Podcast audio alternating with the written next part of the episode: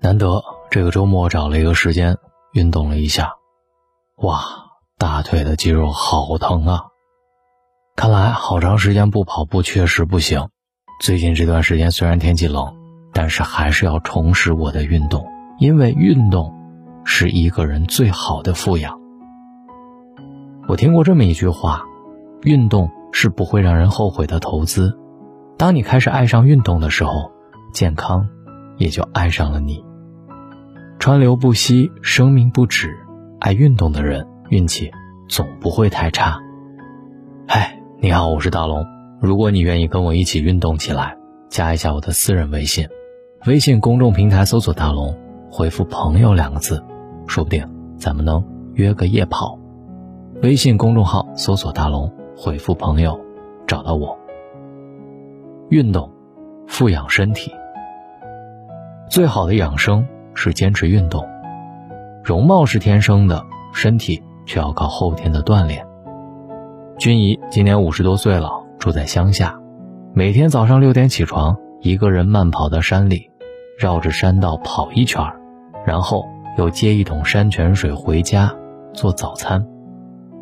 傍晚太阳落山，君怡依旧绕着山慢跑一圈，就这样坚持了十多年。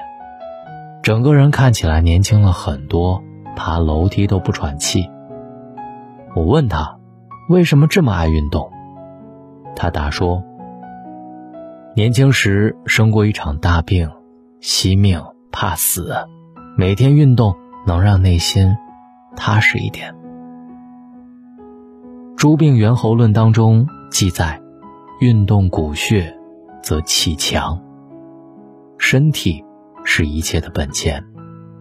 如果人生是一串数字，身体是最前面的那个一，财富、名利这些零才有意义。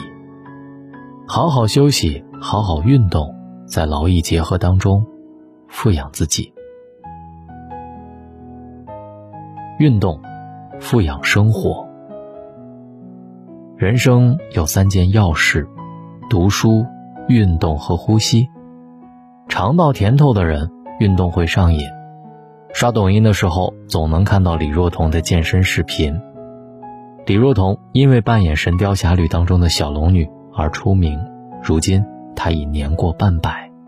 在五十四岁生日那年，她写了一条微博说：“对我而言，身上必须有肉，但只能是肌肉。”李若彤在二零零五年遭遇人生挫折，离婚。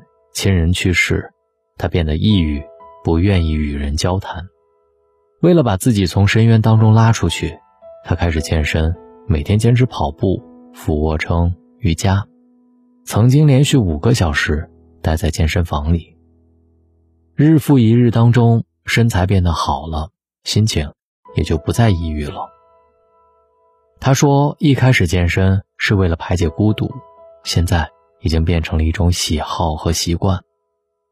如今的李若彤很少演戏，但是依旧受到许多粉丝的喜爱，不断有节目邀请她来参加。有人如此评价她：岁月打不败的就是这样的美人，活得精致，内心丰富，身体自律。当时光流逝，容颜会衰老，但体魄却可以依旧年轻。运动不是为了减肥，而是为了让人生多一些可能。无论逆境顺境，都能够安然无恙。春来秋往，奔赴山海，不负韶华。生命不息，运动不止，热血沸腾。运动，富养心态。作家村上春树说：“当受到别人的责难时。”亦或觉得委屈时，我总比平日要跑得远一些。跑步能消耗掉负面情绪，让人变得更自信。李玫瑾教授分享过一个案例：有一对父母很担心自己的孩子，他性格胆小懦弱，在学校里受欺负。李玫瑾就跟父母说：“你带他去学跆拳道吧，平时多跑步。”大概学跆拳道一年左右的时间，这个孩子不知不觉变得阳刚起来，胆子也大了，没人敢欺负他。为什么会这样？一方面，这个孩子在运动当中增强了体魄，其他小孩自然也不敢欺负他。另外，因为长期运动，孩子的意志力更坚韧，能吃苦，不再畏畏缩缩了。运动能够稳定情绪，带来更强大的心态。宾夕法尼亚大学心理学教授安吉拉做了一项调查，他指出，那些自律运动的人通常就具备这些特质：第一，能够忍受煎熬，善于控制情绪；第二，不抱怨现状，不畏惧失败；第三，目标清晰，专注力强。听过这样一句话：如果你想要发怒，那便在奔跑当中向前冲吧。如果你感到懊恼，那就用懊恼来磨练自己好了。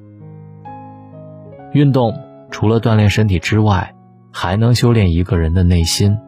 在枯燥无味的重复当中，你需要熬过寂寞时光，不断的战胜自己的薄弱点。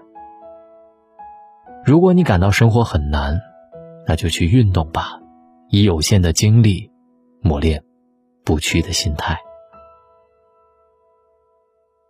我是大龙，如果愿意跟我在夜间奔跑起来，微信公众号搜索“大龙”，回复“朋友”，扫描我的二维码，你约我的时候，我想一起参加。什么能让一个人从巨大的伤痛当中走出来？时间带走一切，运动治愈伤痛，读书丰富格局。我们是宇宙当中的一颗沙粒。很多事不坚持到最后，你是看不到结果的。人生路上，修炼身心，奔赴远方。记得，在今天的页面最下方点一个再看。努力过后，都是晴朗。好了，我是大龙，今晚的陪伴就到这里。希望有我陪伴的日子里，能够让你努力向上。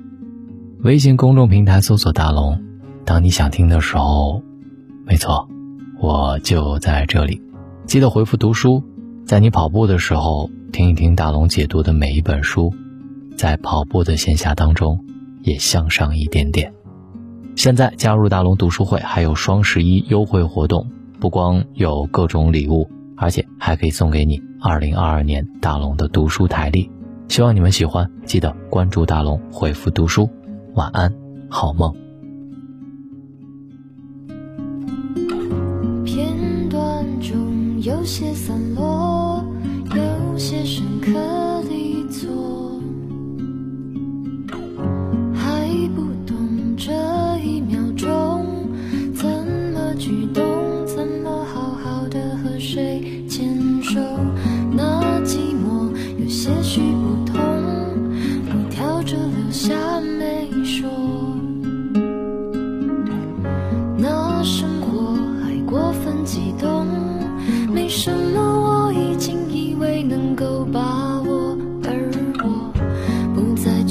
失去是舍不得，有时候只愿意